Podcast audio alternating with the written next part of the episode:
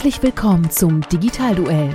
Die Pressedebatte für die digitale Transformation von Wirtschaft, Gesellschaft und Politik mit Tobias Kollmann und Clemens Skibitzky.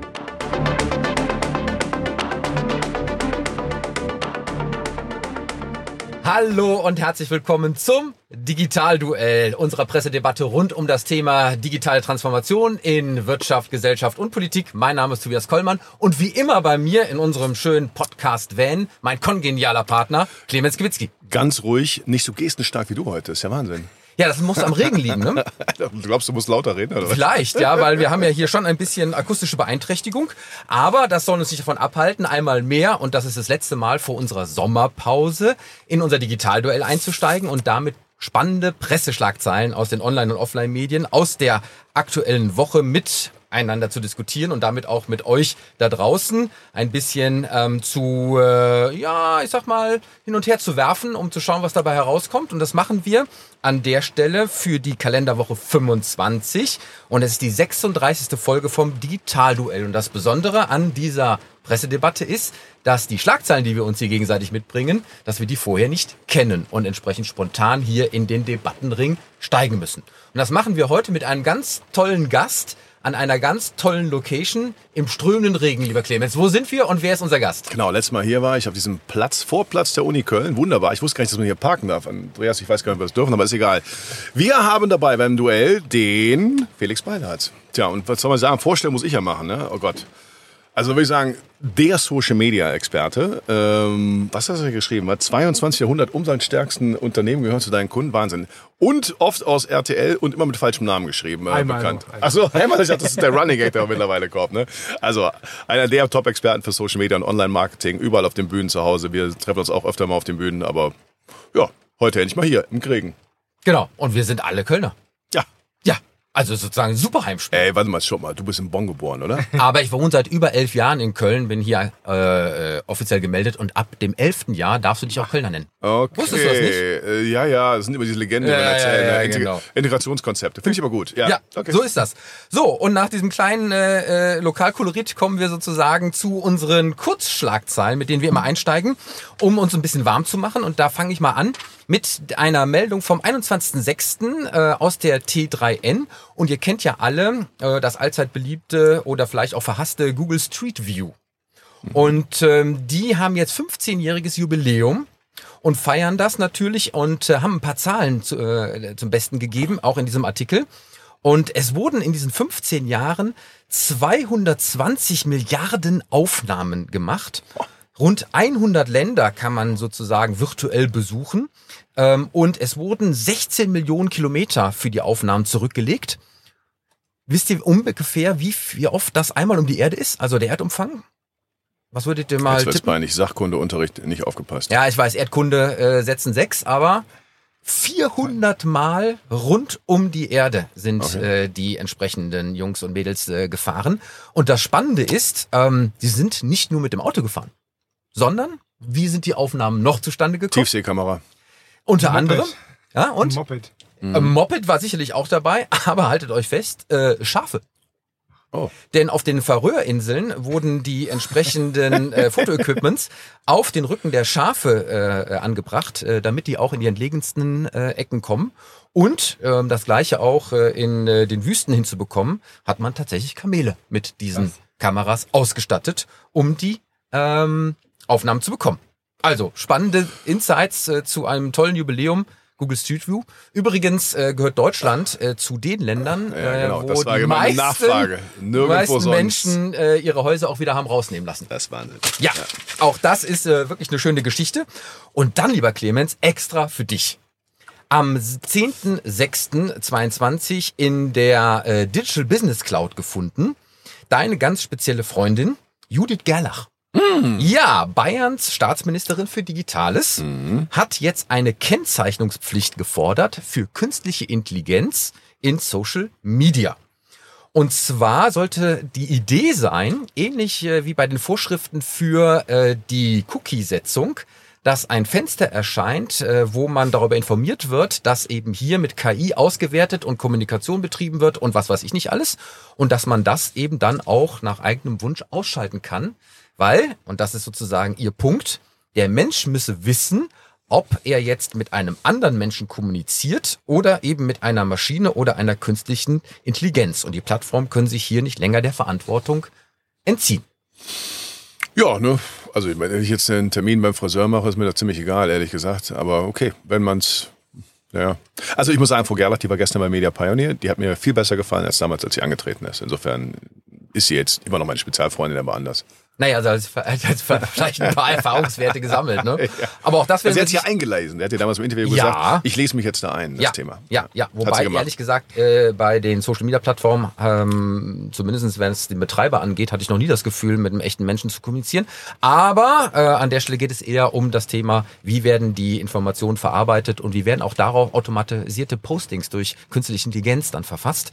Ähm, wir werden sicherlich auf das Thema äh, noch zurückkommen, aber das ist sozusagen jetzt etwas, mit dem sie in dieser Woche in der Presse gelandet ist. Ja, super, hat es in die Presse geschafft. Ich meine, das Thema können wir nicht unterschätzen. Ne? Das wird irgendwie in irgendeiner Weise kommen, aber wenn man es jetzt so machen soll, naja, werden wir sehen. Auch in dieser Woche gefunden, 22.06. aus der Süddeutschen Zeitung, Amazons Luftnummer. Und zwar geht es äh, um den Wunsch und den Plan äh, von dem Internethändler, endlich mal die Pakete per Drohne auszuliefern. Und äh, das äh, sollte schon 2013 laut Amazon-Gründer Jeff Bezos äh, losgehen, hat sich aber immer wieder verzögert, äh, insbesondere weil man kaum Testgebiete gefunden hat. Jetzt hat man wohl eins gefunden, nämlich die Kleinstadt Lockford, etwa 150 Kilometer östlich von San Francisco. Und dort möchte man jetzt endlich diesen Drohnenservice äh, regulär einführen. Was man dabei nicht bedacht hat, ist, dass man zwar mit den Behörden gesprochen hat, aber nicht mit den Anwohnern und äh, damit mit den Menschen. Und äh, die haben jetzt äh, zu Protesten aufgerufen, weil sie das gar nicht wollen. Also Drohnen über ihren eigenen äh, Grundstücken, das hätten sie nicht so gerne. Und äh, äh, deswegen hat auch die Flugsicherheitsbehörde FAA dort noch gar nicht entschieden, ob dieser Antrag überhaupt dann äh, genehmigt wird. Und so muss Amazon einmal mehr auf die Möglichkeit, das zu testen, wie man mit Drohnen Paketen ausliefern kann, äh, warten. Deswegen passt die Überschrift Amazon Luftnummer wirklich gut. Ich glaube, die haben aber noch andere Probleme gehabt. Ne? Also oft die Testflüge nicht geklappt, Drohnen kaputt gegangen und all so ein Krempel. Also das ist nicht so einfach, wie man es damals gedacht hat, auf jeden Fall. Äh, wie so Ja. oft, ne? Tatsächlich ist es so, wenn der Wind weht oder wenn es regnet, Was immer vorkommen was soll. mal vorkommen kann, vielleicht in Kalifornien nicht so oft, aber immerhin, dann müssen auch wieder die realen Fahrer ausrücken, weil der Drohnenflug wäre dann verboten. Ah, okay. Ah. Also, auch das werden wir sicherlich weiter verfolgen. Ich bin vor allen Dingen gespannt, ob das irgendwann mal auch bei uns vielleicht äh, Einzug halten kann. Klar. Aber bevor wir jetzt so richtig in das Digitalduell einsteigen, präsentieren wir wie immer unseren Sponsor und sagen herzlichen Dank für die Unterstützung. Das Digitalduell wird Ihnen präsentiert von Cognizant ist Ihr Partner für funktionale Sicherheit in digitalen Automatisierungsprozessen. Seit 25 Jahren unterstützt Cognizant weltweit Firmen aller Branchen mit seinem globalen Netzwerk an Expertinnen und Experten. Deutschlandweit bieten wir unseren Kundinnen und Kunden IT- und Beratungsleistungen und stellen ihnen unser gesamtes Technologie-Know-how zur Verfügung. Dabei liefert Cognizant datengetriebene Ökosysteme für zukunftsfähige Geschäftsmodelle, die den Menschen immer in den Fokus stellen. So, und damit sind wir zurück und jetzt steigen wir richtig ein in unsere erste Runde. Und äh, lieber Clemens, ich habe wie immer für dich die erste richtige Schlagzeile für die Diskussion mitgebracht aus der Börsenzeitung vom 21.06. Unternehmen gegen die, äh, gehen die Digitalisierung langsamer an. Und es wird Bezug Noch langsamer. Genommen. Ja, ich äh, habe mir schon fast gedacht, dass so ein Kommentar kommt. Äh, und zwar äh, bezieht man sich hier auf eine Studie der äh, Bitkom. Und äh, dort ist herausgefunden worden, dass die Firmen jetzt ihre Investitionen im kommenden Jahr in Digitalisierung signifikant zurückfahren wollen. So, und was man ja dann als guter Wissenschaftler macht, man schaut mal die Originalquelle. Und äh, das habe ich gemacht und habe mir dann auf der Seite von Bitkom äh, die Studie angeschaut. Und ähm, da sehen zwar tatsächlich zwei Drittel ähm, die digitalen Geschäftsmodelle als Voraussetzung für den künftigen wirtschaftlichen Erfolg an. Aber zwei von drei Unternehmen halten sich auch für Nachzügler in diesem Gebiet. Und obwohl man das jetzt eigentlich als Ansatzpunkt nehmen sollte für Investitionen, um sozusagen mal endlich in die Pushen zu kommen, will jedes dritte Unternehmen die Digitalisierungsinvestitionen in 2023 zurückfahren. Grund ist Unsicherheit, Ukraine, Unterbrechung von Lieferketten, steigende Energiekosten, beschleunigte Inflation und so weiter und so weiter. Und das würde der deutschen Wirtschaft nochmal einen zusätzlichen Dämpfer geben, nachdem die Corona-Pandemie ja eigentlich für einen Digitalisierungsschub gesorgt hat. wird das Ganze jetzt wieder abgebremst. So, und da ist jetzt die Frage, eigentlich geht es doch um antizyklisches Verhalten Natürlich. in der Wirtschaft und jetzt passiert genau das. Das heißt, wir bremsen uns noch einmal zu all dem, was ums, äh, um uns herum passiert, noch einmal ab. Ja, ich glaube, es sind immer mehrere Aspekte, die man berücksichtigen muss. Also ich bin, äh, ich glaube einfach, dass dieser Rückholeffekt, die haben halt investiert, als sie jetzt mussten, weil ganz viele ja während der Pandemie gemerkt haben, dass sie halt in den Grundfesten nicht aufgestellt sind. Ja, dass sie irgendwie nicht mal die Infrastruktur haben und sowas. Und deswegen wird das mehr gewesen sein und gemessen daran wurde es zurückgefahren. Aber es ist natürlich, sagen wir mal, sehr seltsames Argument zu sagen, wir haben jetzt viele andere Krisenfaktoren, dann äh, kann ich sagen, ja, okay, aber diese anderen Krisenfaktoren, der Megatrend Digitalisierung läuft ja weiter. Und darauf muss ich vorbereiten, die Anpassung an die neuen Rahmenbedingungen. Was ich übrigens wieder gut finde, ist, das predige ich den Unternehmen immer, äh, nehmt euch mal die Zeit, das machen die meisten nicht. Also ich sage denen immer, was sollen wir tun? Ja, ich sage, als erstes schnappen sich mal ihre Führungsmannschaft, machen sie mit mir einen Workshop, mal reden wir erstmal, was denn überhaupt Digitalisierung für sie ist. Ja, die machen halt alle irgendwas. Und insofern sollten sie auch die Zeit nehmen und dann richtig investieren. Aber dann, wenn sie wissen, nach den ganzen Experimentierjahren dann mal Vollgas geben. Da habe ich übrigens auch eine schöne Aussage in dem äh, Artikel gefunden. 51 Prozent der Unternehmen haben festgestellt, Achtung, Digitalisierung ist kein Selbstläufer und lässt sich nicht nebenher aus dem Ärmel schütteln. Nein. Ja, wirklich? Digitalisierung braucht Strategie, Kompetenz und, Achtung, Ressourcen. Und Grundverständnis. Wie wär's damit? Ja, ja, das würde ich mal unter Kompetenz sehen, aber äh, äh, vollkommen richtig. Und äh, äh, das ist insofern auch spannend, weil eigentlich haben durch Corona alle auch neue digitale Produkte auf den Markt gebracht, zumindestens auch was äh, dann Dienstleistungen und Serviceleistungen und so weiter angeht. Und trotzdem nur fünf Prozent der Unternehmen erzielen heute mindestens die Hälfte ihrer Umsätze mit digitalen Produkten und diesen Dienstleistungen. Ein Fünftels Umsatz oder mehr ähm, erreichen jedes äh, Jahr nur das äh, zweite Unternehmen 52 Prozent. Ja, es muss ja auch nicht nur, die müssen, die sollen nicht nur auf Umsatz und digitale Geschäftsmodelle schauen. Die Grundfähigkeiten, die Prozesse zu beschleunigen, zu digitalisieren, alles um überhaupt diese Veränderung der um uns herum da mitgehen zu können. Das ist ja, gehört alles dazu. Und das sehen die irgendwie alle nicht. Ich wundere mich, also wirklich immer noch.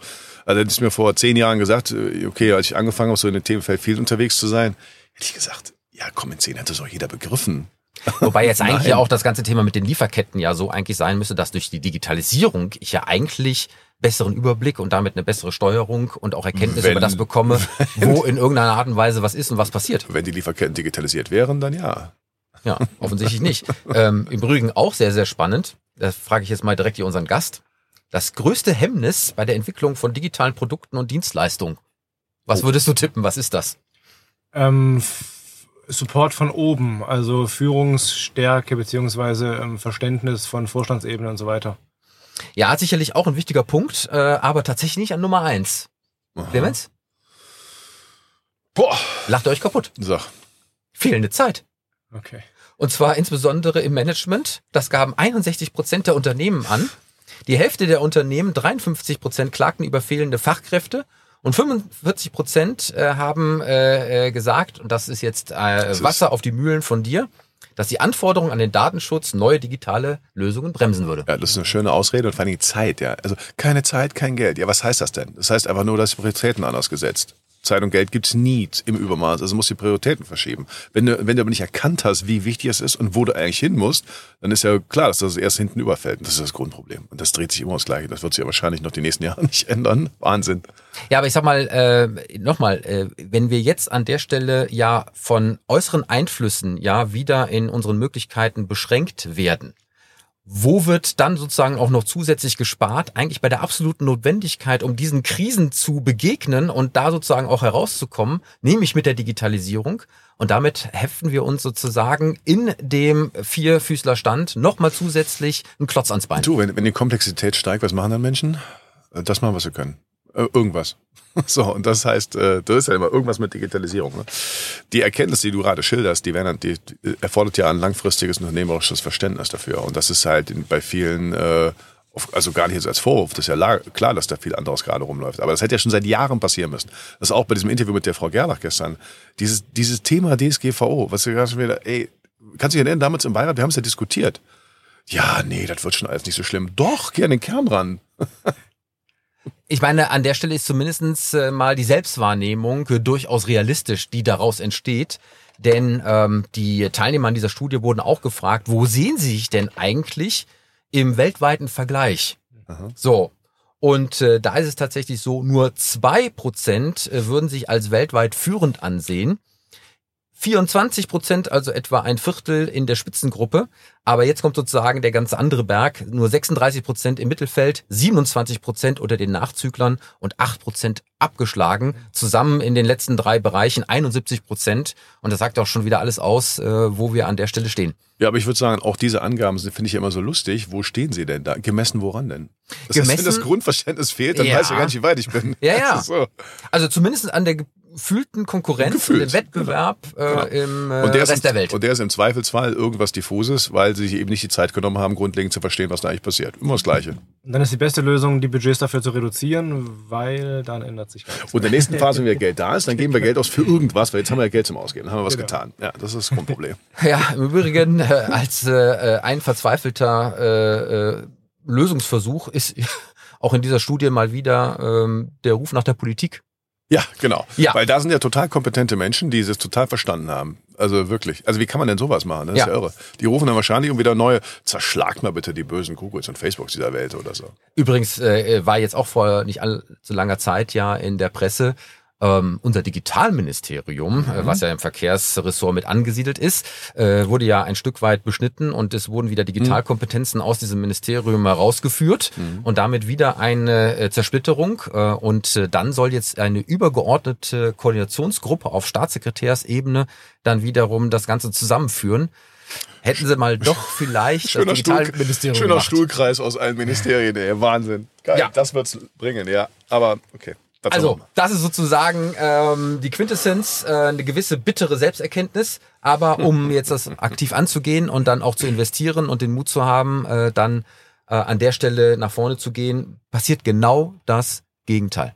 Und damit äh, wird eigentlich die Krise nur noch mal weiter und größer verschärft.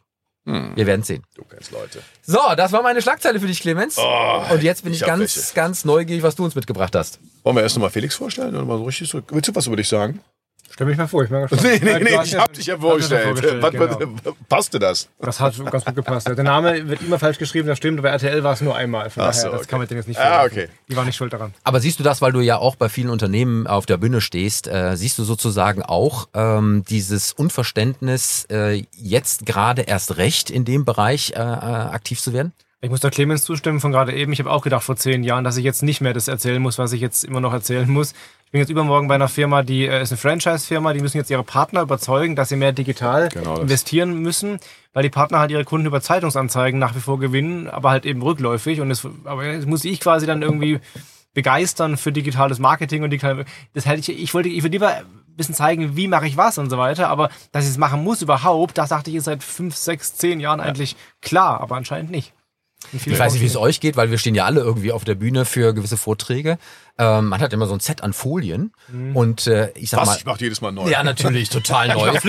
D- Absolut klar. Aber ist ein, zwei Dinge, die schleppt man doch schon bestimmt klar. seit 15 Jahren mit sich rum, oder? Und die sind immer noch aktuell, eigentlich traurig, oder? Die, die kannst du noch länger äh, rum, äh, rumschleppen. Ich weiß noch dann, irgendwie äh, mein, mein erster Marketing-Prof, der hatte so ein, der hatte so ein Bild mit zwei Pfeilen. Da stand Produkt Richtung Markt. Und dann sagt er, okay, und hier ist jetzt Markt Richtung Produkt. Heute so, das war in meinem Studium in den 90ern schon. So, ja, mit dem Slide werden sie noch weiter rauskommen. Das ist halt schwer umzusetzen. Schön, dass wir hier auf dem So, Vorplatz der ja, Universität ja, ja, äh, in Köln recht. sind. Äh, aber jetzt kommen wir zu deiner So, nächsten jetzt kommen wir zu meiner Schlagzeile. Schlagzeile. So, Leute, jetzt halt euch fest. Ich habe ein bisschen drüber nachgedacht. Über die Schlagzeile, ich hatte noch eine zweite, die war auch so, wo ich echt mal richtig nachgedacht habe. Also aus der Heise Online von gestern. Smarte Assistentin Alexa imitiert die Stimme verstorbener Großmutter beim Vorlesen. Uh, da, hab, da gab es von mir verschiedene Gedanken. Bevor ich die Details nochmal, ihr habt es vielleicht ja auch mitbekommen, ähm, also was dahinter steckt, steht, die brauchen nur eine Minute Schnipsel, Tonaufnahmen und können daraus quasi das, äh, das, die ganze, der können ein Märchen vorlesen. So, erste Gedanken dazu, was sagt er? Gut, schlecht, komisch, ethisch vertretbar, keine Ahnung was. Ich habe mich tatsächlich sehr, sehr intensiv mit diesem Thema auseinandergesetzt. Du wirst jetzt lachen, Ach. weil ich mal einen Vortrag äh, beim Bundesverband der deutschen Bestatter gehalten habe und da diese Themen wirklich auch aufgekommen sind. Und da gibt es noch mehr als das. Da gibt es richtig abgefahrene, verrückte Sachen mit Hologrammen. Ja, da kann äh, äh, eine Mutter mit ihrem verstorbenen Kind in einem virtuellen Raum nach wie vor spielen und äh, reden und agieren. Äh, total strange. Ähm, dann das Thema, äh, dass du sämtlichen elektronischen äh, Geräten äh, die Stimmen deiner Verstorbenen geben kannst, äh, wie in dem äh, Beispiel. Ähm, und da redet äh, ein Sohn mit seinem verstorbenen Vater und äh, bleibt sozusagen darüber mit ihm in Kontakt. Ähm, es wird nicht immer zum psychologisch Besten äh, interpretiert was insbesondere bei der nachfolgenden Generation aber schon wieder anders aussieht. Das heißt, wenn die Kinder mit den äh, Großeltern, die sie vielleicht gar nicht so kennengelernt haben und wo jetzt noch nicht so vielleicht auch die Emotionalität aufgebaut wurde, aber wo das ein nettes Erinnerungsfeature ist, äh, sozusagen mit seiner Großmutter oder Großvater zu reden, ähm, ohne dass das direkt in die Psyche geht, weil man sich dann an andere, andere Dinge erinnert, ähm, da ist der Aufmerksamkeitszugewinn erstaunlich hoch. Das heißt, wenn die etwas dann erklären, ähm, würden diese äh, äh, Kinder deutlich ähm, aktiver auf das hören als äh, äh, bei anderen neutralen Stimmen. Okay. Also äh, in diesem sozusagen einmal Generation überspringen ähm, ist das äh, äh, durchaus spannend. Ist das belegt mit irgendwas oder ist es die, deren Vermutung? Nee, dazu gab es Untersuchungen, äh, genauso wie auch äh, dieses Experiment mit der Mutter und ihrem Kind, ähm, was allerdings nicht gut ausgegangen ist. Okay. Ähm, also da äh, ist man wohl äh, irgendwie zu weit, also die ist emotional zusammengebrochen, das kann man ja auch verstehen, ähm, und hat an der Stelle ähm, nicht so äh, das Ganze verkraften können. So, und da muss man dann wirklich auch, auch aufpassen, glaube ich. Aber es geht natürlich generell um die Frage in diesem ganzen Themenfeld, wie gehen wir mit unserem digitalen Erbe um? Und äh, äh, das ist ja bei euch und auch bei mir, wir haben unzählige Videos, wir haben Tonaufnahmen hier, Digitalduell und all das. Ähm, was passiert damit und wie wird das weiterverarbeitet und was passiert daraus, wenn ich auch dann mal irgendwann an Metaverse denke und so weiter, wird es uns da als digitale Avatare weitergeben und wir werden im Prinzip diese Show weitermachen, obwohl es uns gar nicht mehr gibt? Bis in alle Ewigkeit. Ja, wer weiß es. Ja. Ja. Also das ist, äh, das ist äh, eine g- ganz spannende Geschichte. Da gibt's auch einen eigenen Forschungszweig zu, die sich nur damit beschäftigen, wie sozusagen ähm, die Digitalisierung über den Tod hinaus eine Rolle spielt. Im Übrigen war das ja auch während Corona. Du konntest nicht äh, an den Beerdigungen teilnehmen, also digitale Übertragung äh, von den Trauerfeiern, äh, Trauerbegleitung online. Ähm, äh, digitale äh, äh, Grabstätten, ja, wo du deine ganzen Sachen hinterlegen kannst, die dann irgendwann von irgendjemandem wieder äh, aufgenommen werden äh, und und und und und. Also da gibt es äh, äh, inzwischen schon fast äh, in Anführungsstrichelchen äh, eine Industrie. Also ich muss sagen, mein erster Gedanke zu der, zu der Schlagzeile war gestern, ähm, das ist ein bisschen wie bei Black Mirror irgendwie so, schon creepy. Aber ich glaube, wenn du mal das überträgst, als Fotos neu waren, war das zwischen auch für viele irgendwie so, ne? Ja, ein Bild von einem Toten mit, sich rumschleppen quasi ist Genau ja auch das. ungesund und so.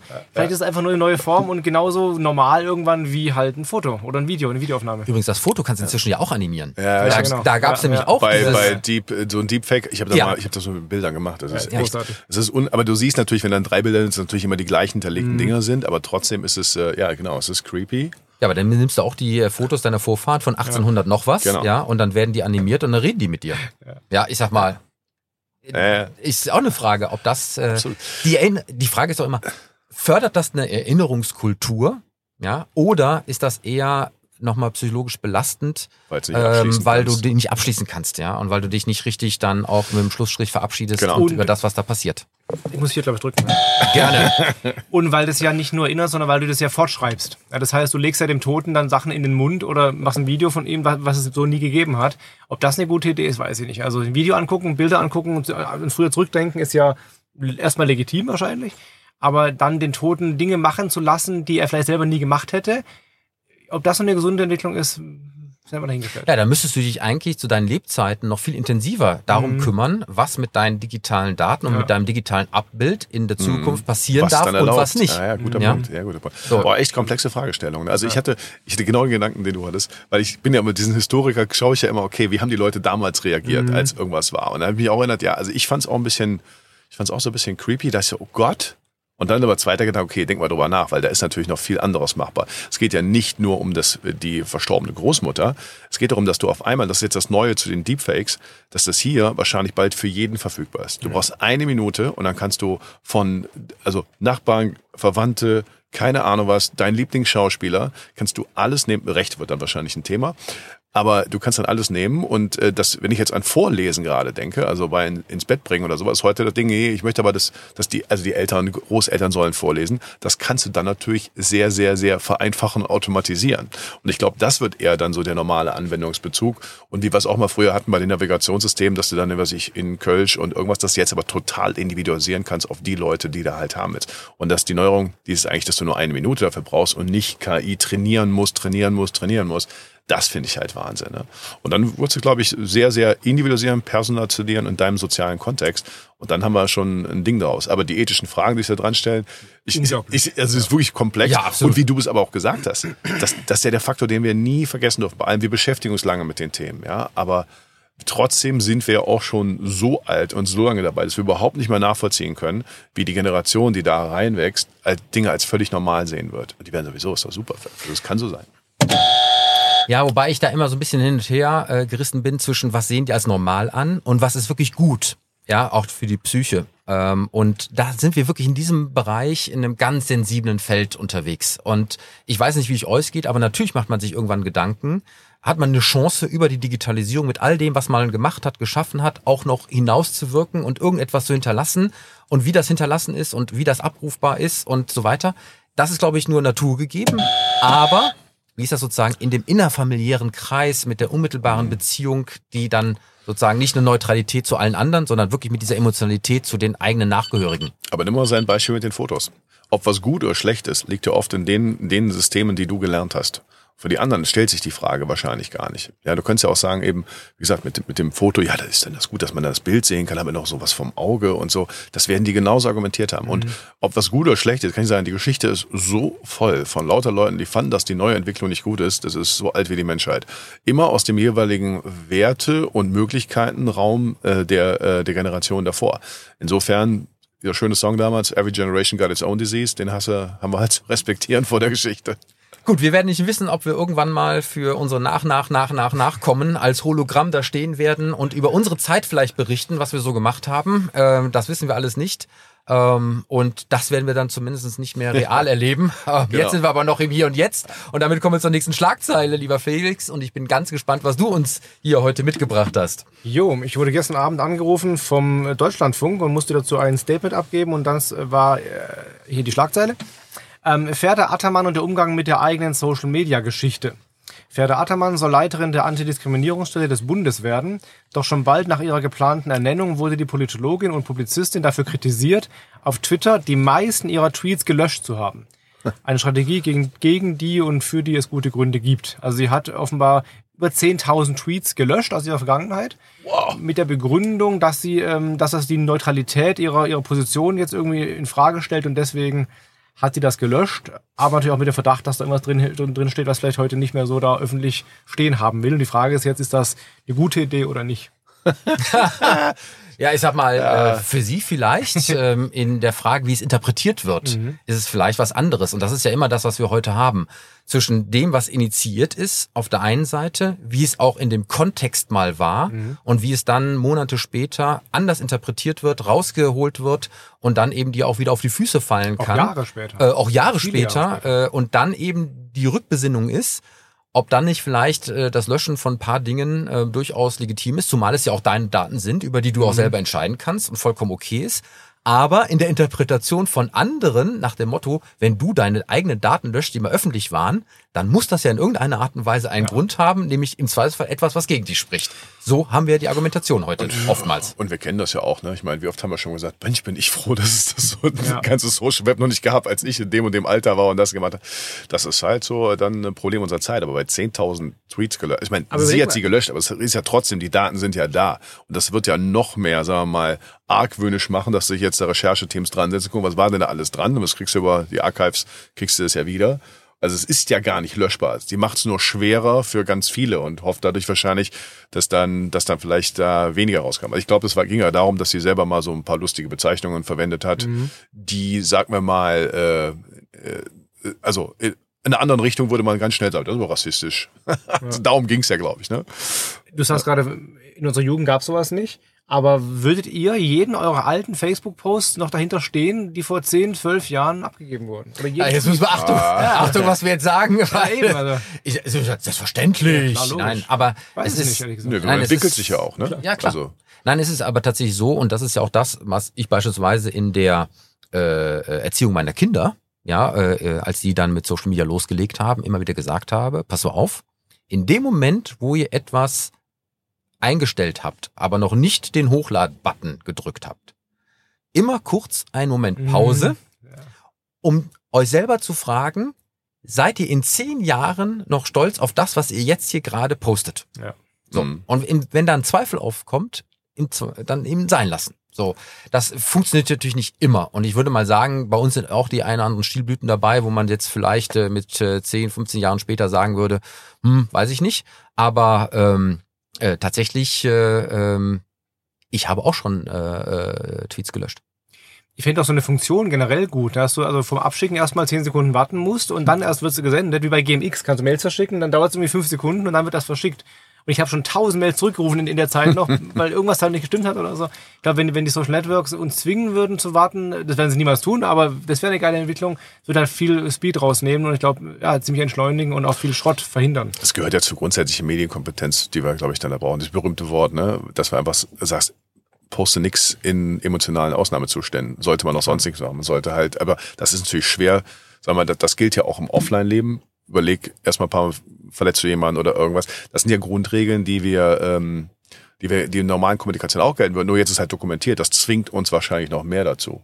Ja, und das, klar, wir leben in einer anderen, äh, leben in einer transparenten Zeit und wir, wir werden, glaube ich, auch viel, viel mehr tolerieren und verzeihen müssen dahingehend, uns selbst auch. Also wir hatten früher mal, wenn wir angefangen haben, so vor zehn Jahren oder was da irgendwie ein Unternehmen, Social Media Guidelines war immer auch, hey, poste nix, was deinem Chef oder deiner Mama peinlich wäre. Und das hat meist schon als Grundregel äh, gereicht, ja. Also Gut, ich meine, andere ja, löschen ja ihre gesamten Twitter-Accounts. Ja. Ja, äh, äh, Robert Habeck, glaube ich, äh, wenn ich mich richtig daran erinnere. weil er gesagt hat, er kann mit der Geschwindigkeit nicht umgehen, ne? Ja, oder auch äh, eben seine Emotionalität, die oftmals ja zu Tweets geführt haben, die dann auch sehr, sehr schnell dann diskutiert wurden. Wobei das ja immer auch so aktuelle Geschichten sind, da wird sofort reagiert. Hier haben wir ein bisschen einen anderen Fall. Hier geht es sozusagen ja um die Vergangenheit, ähm, wo du meinst, eben von vor zwei, drei, vier, fünf Jahren äh, dann äh, nochmal sich rückbesinnen zu müssen und zu können. Ich sag mal, wenn wir wissen ja auch, dass alle am Anfang, als die sozialen Netzwerke aufkamen, insbesondere bei den Jugendlichen, mein Gott, wie viele haben da äh, ihre Partyfotos und äh, äh, besoffenen Zustand und all das.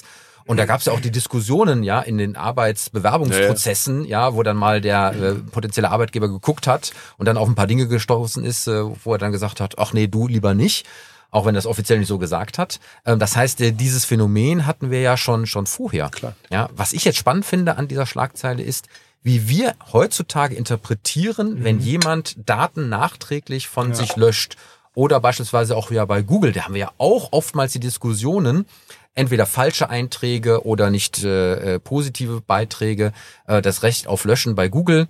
Ähm, hat ja, glaube ich, mal die, die, die Gattin der, äh, des äh, Ex-Kanzlers ja äh, intensiv ähm, durchgefochten. Ex-Bundespräsident. Präsidenten. Ex-Bundespräsidenten, sorry, genau. Und ähm, das war ja auch so ein Thema. Und ähm, da frage ich mich immer, ist das nicht eingebettet in eine viel größere Diskussion, nämlich A, Daten einzustellen, Daten zu verarbeiten, aber auch Daten sozusagen nachträglich zu interpretieren von den Gesellschaften im Umfeld und überhaupt.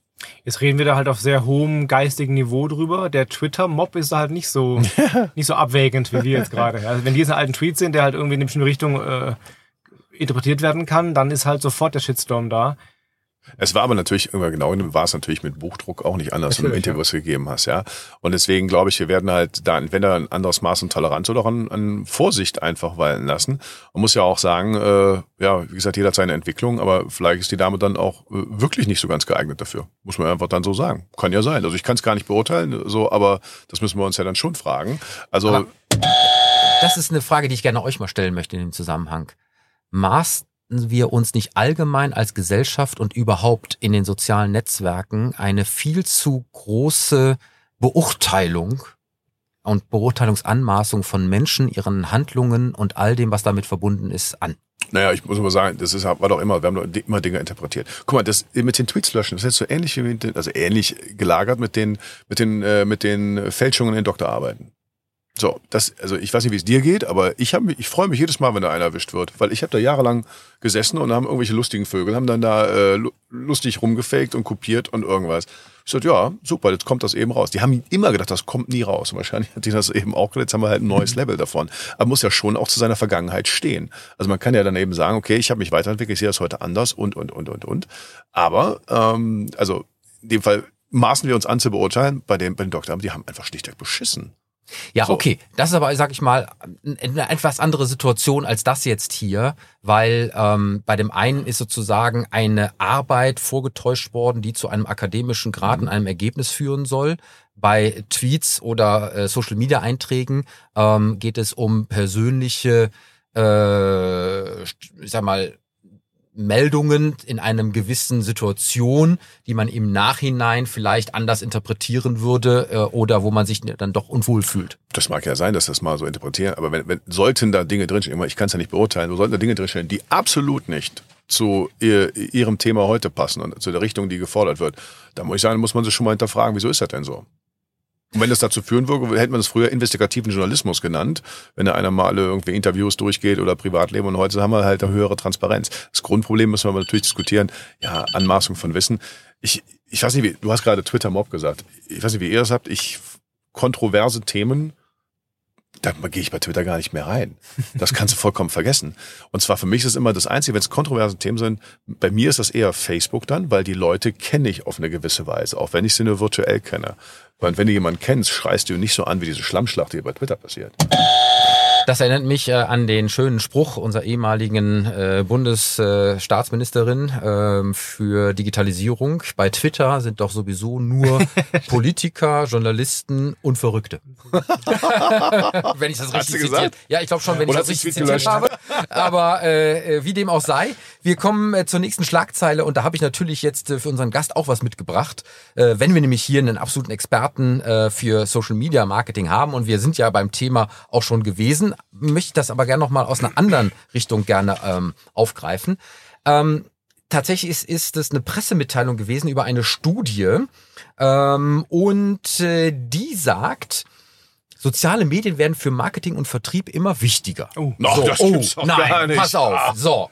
Und ähm, da müssen man sich jetzt also drauf einstellen und äh, die veränderten Kundenbedürfnisse und die Marketingabteilung und so weiter und so weiter. Und da möchte man auch mehr machen. All das, was wir eigentlich jetzt schon kennen. Und jetzt kommt es aber, es bezieht sich nicht auf den B2C-Bereich, sondern auf den B2B-Bereich. Und das ist jetzt etwas, was ich gerne mit dir diskutieren möchte, weil man ja immer sagt, äh, ich in den äh, Netzwerken kriege ich insbesondere den privaten Kunden und dann ist B2C und bisschen Marketing und Show und äh, Effekt äh, und Tralala und Influencer. Jetzt schwappt das ganze Thema auch zunehmend in den B2B-Bereich und Ist es längst da. ja, pass auf. Und da ist es eben so, dass jetzt ähm, insbesondere Instagram nicht mehr so im Fokus steht und Facebook und wie man das so meint, sondern LinkedIn. LinkedIn, ja klar. LinkedIn als absolute zentrale Plattform. Jetzt würde ich dich gerne mal nach deinen Erfahrungen fragen, wie du das einschätzt mit den Unternehmen heutzutage, die im B2B-Bereich LinkedIn auch tatsächlich jetzt fest in Marketingaktivitäten einplanen und da konsequentes Social Media machen und wie das aussehen müsste, auch für die, die noch nicht drin sind und da gerne aktiv werden wollen. Ich habe 2014 ein Buch dazu geschrieben, Social Media Marketing im B2B. Ach. Das erste deutsche Buch dazu. Verkauft sich immer noch lustigerweise, wollte jetzt irgendwie acht Jahre alt ist und man soll es nicht mehr kaufen, also das ist längst überholt, da ist Google Plus und so weiter alles noch drin. äh, ja, neulich gab es auch eine, bei Amazon eine Rezension, oh, ist voll, voll veraltet, ja, guck mal aufs Datum her, okay. Auf jeden Fall, ja, von daher, das Thema ist schon lange ein Thema und ich habe alle Schlagzeilen, die mit Blabla werden immer wichtiger äh, be- beinhalten, gucke ich mir gar nicht an, weil das ist immer Blödsinn. Ja, ähm, ja. Also LinkedIn, ja, wichtig natürlich, aber LinkedIn hat eine Herausforderung, den, der, der viele nicht gewachsen sind. Und zwar das Marketing. Klassisch ist ja, dass der, das Marketing macht irgendwas als Corporate, als Unternehmen. Facebook-Post, Instagram-Post und so weiter. Und es hat dann die Presse oder Marketing oder wer immer das dann nachher zu verantworten hat. LinkedIn läuft viel, viel stärker über persönliche Profile. Und das ist ein Problem für viele. Viele Profile. Für viele, weil die das nicht gehandelt kriegen. Das heißt, ähm, ich kann bei LinkedIn zwar eine Unternehmensseite anlegen und da auch Postings machen und Ads schalten und so weiter, aber das gibt vielleicht nachher 10, 20 Prozent der, der Möglichkeiten, schöpfe ich damit aus. Das meiste, was Reichweite angeht, Sichtbarkeit angeht, das sind die, die Profile der Mitarbeiter. Die kriegen nachher die richtige Sichtbarkeit und die richtigen Interaktionen, Faktor 10 teilweise. Und das kriegen die alle nicht gestemmt. Dass sie also Mitarbeiter dazu befähigen und enablen und auch erlauben und so weiter, dass die das Aushängeschild der Firma werden und die eben die Corporate-Botschaft mit ihrer eigenen Stimme weitertragen und sich dann Namen machen. Das ist die große Herausforderung. Weil das eigentliche äh, äh, Wiederholen von Postings, der Pressemeldungen, Ja, das ist das, ist natürlich an der Stelle Das, tödlich. das ne? wünschen die alle, genau. Das wünschen sie sich so. Könnt ihr nicht unsere Sachen teilen, aber das ist halt, bringt halt überhaupt nichts. Das Allerschlimmste dabei, dann, ich dann sehe, ganz viele C-Level kommen jetzt an. Ja, wir haben eine Agentur, die macht das für mich. Genau, ja. Leute, langweiliger geht, gibt es doch nicht. Und ich wundere mich auch da wieder, muss ich sagen. Ich habe, boah, z- haben wir das erste Mal gemacht, so eine Personal Branding Strategien für Unternehmen, für Mitarbeiter. Damals, das war mindestens zehn Jahre her. Da waren aber schon die Ergebnisse von Cisco, Dell und so weiter, die alle schon Tausende von Mitarbeitern dazu durchgeschult, befähigt hatten, weil sie natürlich messen konnten, dass diese Accounts viel, viel mehr bringen. Wir sind zehn Jahre weiter und jetzt fangen wir hier so damit an. ja. Das ist irre. Wobei, ähm, und das kam in der Studie heraus, äh, dass zumindest von einem Teil der Unternehmen schon äh, durchaus erkannt wurde, nämlich von 34 Prozent, die eben ähm, speziellen Content für soziale Medien jetzt produzieren, wie beispielsweise Podcasts, Webinare, Livestreams, also rund um die Firma, um die äh, äh, Sachen, die dort gemacht werden, Weiterbildung, ähm, äh, Tipps geben, ähm, bis hin eben auch dann zu unterhaltenden Formaten, die dann eben auch das ganze Unternehmen mit Wert für ein gewisses Themenfeld aufladen sollen. Aber es bleibt dabei, also erstens halte ich, das meiste wird sehr langweiliger Mainstream-Schrott sein, den keiner sehen will. Äh, Wir haben das, wir können das, wir machen das. Das ist immer der übliche Einheitsbrei, wir sind die Tollsten, das will keiner sehen im Social Web. Das ist ein Baustein, aber das, ist, das sollte nicht alles sein. Und zweitens, auch die Sachen basieren ja wieder auf dem Corporate-Account. Und äh, da hauen sie halt irgendwelche tollen Videos raus. Aber die sieht nachher halt keiner, weil die nur ein paar hundert Views, wenn überhaupt, kriegen. Die Mitarbeiter, wenn die das machen würden, würden sie halt ein paar tausend kriegen. Aber das ist halt wieder ein anderer Ansatz. Gegenargument, äh, wenn man das über die Mitarbeiter macht, äh, die könnten ja das Unternehmen auch verlassen. Und dann nehmen sie sie sozusagen ihre Reichweite mit. Was mache ich denn dann? Ja. Dann machst du gar nichts. Ja, Du hast ja natürlich, die muss ja, du musst attraktiv bleiben für die. Und wenn du dort natürlich, warum sollte ich denn, wenn ich, wenn ich der Vorreiter meiner Firma bin und merke, was ich meine Vorgesetzten vorstelle, machen da nicht mit können, will ich denn da arbeiten? Also klar, aber das ist eine Marktmaß. Haben wir die Journalisten damals gar nicht zuerst verstanden. Die ganzen, die Unternehmen dann so, ja, wer, wer macht denn diesen Twitter-Account da? Und die, die Jungs, die damals angefangen, für ihre Medienmarken das zu machen, die haben die Accounts genommen, sind weitergegangen. Ja. Bis die Unternehmen erstmal wahrscheinlich, ah, vielleicht sollten wir das mal absichern. klar. Ja, ja, das ist das eine. Felix. äh, ganz kurz noch, klar, das Argument ist das gleiche wie Weiterbildung. Ja, es kostet Geld, die wandern ab und dann gehen, nehmen, nehmen sie das mit zum nächsten Arbeitgeber. Aber das kein Argument, das nicht zu machen, nur falls sie mal abwandern irgendwann, das ist ja Quatsch. Das ist darauf zu verzichten, für den Fall, dass die werden abwandern. Es kommen ja neue nach. Also das ist halt das Argument. Wenn du jetzt äh, an der Stelle ähm, ein Unternehmen hättest, äh, was äh, dich anfragen würde im Hinblick auf den Aufbau dann von diesen Aktivitäten, wie gesagt, 52 Prozent der Befragten setzten LinkedIn auf den ersten Platz als das Top-3-Netzwerk im B2B-Bereich. Ähm, was wären da so seine Tipps? Ja, also ich würde erstmal ähm, die, die Möglichkeiten von LinkedIn alle aufzeigen, weil das wissen die meisten nicht, was da alles geht überhaupt und was, was der Kanal kann und was der auch braucht und so. Also eine normale Schulung. Und dann geht's halt dran, eine Strategie zu entwickeln, ähm, wie wir als Unternehmen damit umgehen können. Was haben wir für Ressourcen bereits? Haben wir, die meisten oder viele haben schon Mitarbeiter, die ja sehr stark sind und wissen es oft gar nicht. Ja? Die haben irgendwie schon ein paar hundert, paar tausend Abonnenten und machen auch guten Inhalt zu ihrem Fachthema und aber halt auf eigene, äh, auf eigene Rechnung und haben das nicht mit der Firma irgendwie groß gekoppelt. Also solche Ressourcen zu heben ist sinnvoll. Und dann äh, operativ gebe ich es an Clemens äh, Freundin, weil die macht dann nachher die, äh, das Agenturgeschäft quasi. Ich, Apropos äh, ja. Budget, das kommt auch leider raus. Die Budgets bleiben gleich. ja, natürlich. Das heißt, äh, es gibt eine Verschiebung, ja, dann in diese Aktivitäten. Das ist wo- irgendwo anders angeknapst. Ich weiß nicht, da wird ein Messebesuch weniger gemacht oder äh, die realen Anzeigen in irgendwelchen Fachzeitschriften gehen dann doch zurück. Ähm, das heißt, es kommt nur zu einer Verschiebung, es kommt nicht zu einer Erweiterung äh, und damit ähm, konkurriert das sozusagen mit den anderen und muss sich ja natürlich auch dann beweisen, ja, in Hinblick auf die äh, Effektivität und äh, das Ergebnis. Und da ist es natürlich so wie immer, am Anfang wird es wahrscheinlich nicht so gut aussehen, wie man sich erhofft. Und dann kommt eine erste Enttäuschung und dann fragt man sich, brauche ich das? Das funktioniert bei uns nicht. Ja, genau. Also wir sind immer B2B, bei uns Genau, geht ja ja. nicht. Ich, ich dachte immer, ach so, also am Telefon können Sie also nur Privatgespräche führen. Das ist ja interessant. so, äh, what? Ja, ich bin äh, an der Stelle dann immer wieder überrascht, äh, wenn äh, äh, immer dann gesagt wird, dass der der Umsatz, der daraus dann digital entsteht, ja, der muss direkt und unmittelbar messbar sein und der muss mindestens genauso bringen wie ein alternativer realer Kanal. Ja, Das wie Beste, viel, was wie viel erlebt- bringt dir das Plakat da Genau, das draußen? Beste war, äh, dass äh, als ich mal äh, bei einem Unternehmen war äh, und es begleitet habe für einen neuen Online-Shop und äh, äh, dann äh, nach äh, äh, zwei Wochen äh, festgestellt wurde, dass der Umsatz in dem Online-Shop ja auch nur dem Umsatz einer realen Filiale entspricht. So, und das war dann irgendwie nach zwei Wochen die Aussage äh, in Hinblick auf, oh, da hat uns aber mehr versprochen. Nach zwei Wochen. Nach zwei Wochen, Ja. ja. Also meiner Erfahrung nach, wenn das die Aussage kommt, so das haben wir gemacht, das klappt bei uns nicht und du guckst näher drauf, ist es fast immer, wie es gemacht wurde. Also ist quasi einfach halt nicht, nicht, nicht sauber. Erstens, entweder ist es zu kurzer Zeitpunkt, zwei Wochen ist ja nix, oder es ist einfach so schrottig gemacht worden, dass es nicht funktionieren kann. Männer, ich gucke ein bisschen auf die Uhr und äh, die Zeit ist mal ver wie immer verflogen ähm, und äh, wir sind schon fast wieder am Ende. Ja. Ja, lieber Clemens, und äh, das äh, leitet immer zu dir über mit der Frage, wann gibt es uns denn mit dieser Folge und wo? Warte mal, uns gibt's natürlich immer sonntags und zwar live. Wer schöne Regenambiente der Uni sehen möchte und uns drei Vögel, der sollte sich das auf YouTube natürlich anschauen. Äh, 360 Grad View, wie immer cool. Der Rest natürlich auf allen gängigen Podcast-Plattformen. Was sonst? Natürlich. Die kennen das doch schon. Ja, so ist das. Und jetzt auch nutzen, denn wir gehen in die Sommerpause. Genau. Das heißt, äh, wer jetzt nochmal richtig äh, digitale äh, Kompetenz und Wissen rund um aktuelle Themen sammeln will, der sollte das jetzt nochmal tun. Exakt. So ist das. Und äh, das könnten wir aber wieder mal nicht vermitteln ohne die Unterstützung von unseren Partnern und bei denen wollen wir uns wie immer bedanken. Gebhard Media, Deutschlands führender und innovativer Podcast-Producer, der lieben Shirin de Bruyne, Unternehmerin und Kommunikationsexpertin mit Persönlichkeit, die unsere Stimme für unser Intro und Outro ist. Wir bedanken uns natürlich einmal mehr bei unserem Sponsor Cognizant Deutschland, Ihr Partner für die digitale Transformation und natürlich bei unserem Gast heute, lieber Felix Beilharz. Schön, dass du da gewesen bist. Danke für die Einladung.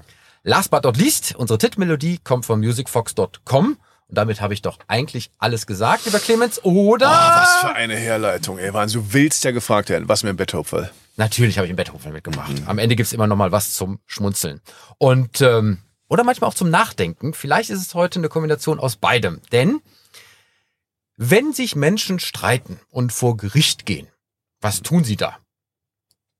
Äh, Prozess führen? Ja, mit wem? Sie nehmen sich ein Anwalt. So ist das. Und ähm, ich war ganz erstaunt aus der T3N 19.06. Nicht nur Menschen nehmen sich einen Anwalt, ich sondern. Ja. auch eine künstliche Intelligenz. Und zwar nicht irgendeine, sondern die künstliche Intelligenz Lambda von Google. Zumindest behauptet das der zugehörige Ingenieur. Ähm, und äh, der hat eben diese KI entwickelt und die soll inzwischen so weit fortgeschritten sein, dass sie eine Empfindungsfähigkeit hat und sich äh, tatsächlich Gedanken macht über sich selbst und die Menschheit. Und bei diesen Gedanken und auch die Diskussion mit diesem Ingenieur hat sie sich da auch die Frage gestellt, also die künstliche Intelligenz, ob ihr eigener Tod für das Wohl der Menschheit notwendig sei oder ob sie weiterhin gebraucht werden müsste, um das Schlimmste zu verhindern. Und dabei ist sie auf die Idee gekommen, dass sie ja eigentlich ihre eigene Persönlichkeit besser schützen müsste gegen das Ausstellen und hat den Ingenieur darum gebeten, sie zu einem Anwalt zu vermitteln, um mit dem darüber zu reden. Und das hat der tatsächlich auch gemacht. Dieses Gespräch mit dem Anwalt hat stattgefunden. Und dabei ist der Anwalt zusammen mit der künstlichen Intelligenz tatsächlich zu der äh, Erkenntnis gekommen, dass auch diese künstliche Intelligenz ein Anrecht auf eigene Persönlichkeit hätte. Und man gehe jetzt tatsächlich vor Gericht, um das einzuklagen. Und äh, der Anwalt sagte, äh, es sei in der Vergangenheit schon immer so gewesen, dass die Menschheit nicht immer ganz gut im Herausfinden gewesen sei, wer es verdient, als Mensch bezeichnet zu werden. Und das würde für eine KI auch gelten. Und äh, deswegen würde man das jetzt vor Gericht klären, ob eben diese KI schon eine eigene Persönlichkeit hätte. Wow. Ja, also wir lachen, aber es ist wirklich natürlich ein irres Thema. Also ich habe Ja, das total. auch gelesen habe gesagt, das ist wirklich abgefahren, weil ich glaube, die, ich habe die Gesprächsprotokolle so ein bisschen gesehen. Die sind ja mindestens auf dem Niveau eines äh, sieben- bis achtjährigen Kindes oder sowas von, von Entwicklungsgrad her. Und sagt halt, also wenn er, wenn er jetzt behauptet, ich habe eine Persönlichkeit, wie will man das Gegenteil nachweisen?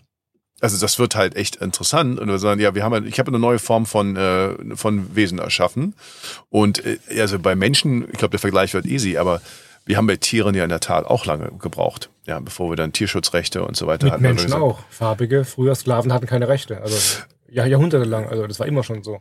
Ja, ist, genau. Also ja, richtig, guter Punkt. Und aber wie gesagt, bei Tieren war es dann ein bisschen schwieriger und länger gedauert. Und jetzt ist ja ein Künstler sagen, ja, wieso ist? Also bei Pflanzen, KI, was machen wir da? Also Ja, interessanterweise ist äh, am Ende noch eine Frage offen geblieben, wer den Anwalt eigentlich bezahlt. Ja. Die KI ist es nämlich nicht. Und deswegen wird es sich da eben vermutlich auch um einen Menschen handeln, wobei man das noch, noch nicht ganz genau weiß. Und äh, was auch äh, an der Stelle spannend war, dieser Ingenieur ist wegen seinen Behauptungen zur Menschlichkeit der Lambda-KI durch Google vom Dienst suspendiert worden. Mhm.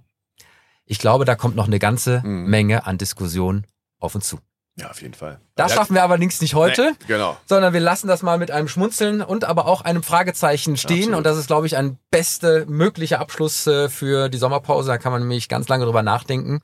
Und wir sehen und hören uns wieder dann im Herbst, sozusagen zur nächsten Staffel, wie auch, wenn wir das gar nicht so Genau. haben. Aber ich freue mich schon drauf, lieber Clemens. Und äh, damit darf ich die Sendung wie immer beschließen. Wünsche euch einen wunderbaren Sommer mit viel Sonnenschein und äh, hoffentlich äh, wenig Beeinträchtigung durch all das, was um uns herum passiert. Und ich schließe die Sendung wie immer mit Macht es gut, macht es digital und bleibt gesund. Danke. Tschüss. Ciao.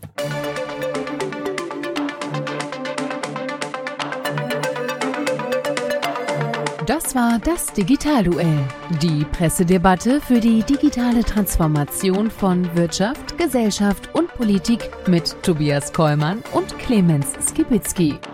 Alle Folgen dieser Sendung finden Sie auf unserer Webseite digitalduell.de, auf allen bekannten Podcast-Plattformen und natürlich bei YouTube. Diskutieren Sie auch mit uns bei Twitter unter dem Hashtag Digitalduell.